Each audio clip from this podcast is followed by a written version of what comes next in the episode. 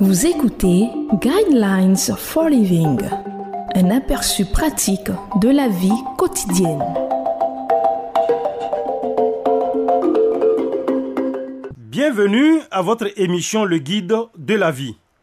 Au microphone, votre serviteur Koulibaly Josué, à la technique Serge Guéhi. Le thème de l'enseignement de ce jour est Comment avoir assez dans la vie.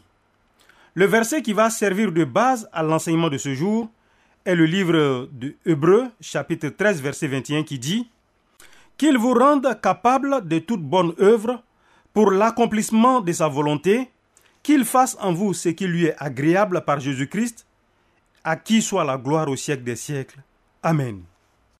Une vie vécue avec une vision erronée de Dieu est une vie de lutte perpétuelle. Dans son livre Cette fois c'en est trop, Mel Caparos écrit Nous devons penser à Dieu tel qu'il est réellement.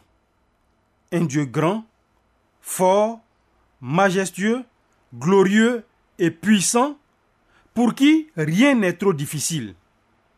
C'est le Dieu que la Bible décrit comme celui qui peut vous combler de toutes ses grâces, afin que vous possédiez toujours, à tout point de vue, de quoi satisfaire à tous vos besoins et que vous soyez encore en abondance pour toute œuvre bonne. 2 Corinthiens chapitre 9 verset 8. Les lionceaux connaissent la disette et la faim, mais ceux qui cherchent l'Éternel ne sont privés d'aucun bien, déclare le psaume chapitre 34 verset 11. Qu'il s'agisse des moyens de subsistance, d'aptitude ou de sagesse, la Bible affirme que Dieu ne refuse aucun bien à ceux qui marchent dans l'intégrité. Psaume chapitre 84 verset 12. Lorsque nous souffrons de cette mentalité de besoin constant, nous oublions aussi que le but de la vie d'un disciple de Jésus-Christ ne se résume pas à l'accomplissement ici et maintenant, bien que nous puissions lui-même bien que nous puissions lui rendre gloire quel que soit notre métier ou notre activité. Non, nous sommes censés vivre pour beaucoup plus.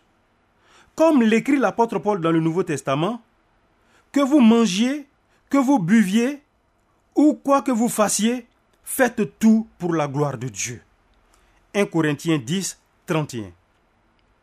Quelle est la fin ou le but principal de l'homme? La réponse donnée est la fin principale de l'homme est de glorifier Dieu et de jouir de lui éternellement. Si vous vous souvenez de lui et de sa parole en vous réveillant le matin, vivez votre journée avec lui et pour lui, et allez vous coucher le soir en le remerciant. Cela suffit. Hébreu 13, 21 promet qu'il vous rendra capable de toute bonne œuvre pour l'accomplissement de sa volonté. Quand le sentiment d'insuffisance vous submerge, souvenez-vous qu'en tant que disciple de Jésus, il vous assure que vous êtes suffisant parce qu'il est lui-même suffisant. Je vous conseille de lire le livre de Hébreux, chapitre 13, versets 5 à 21. Koulibaly Josué était à ce microphone, à la technique, c'était votre serviteur Serge Guy.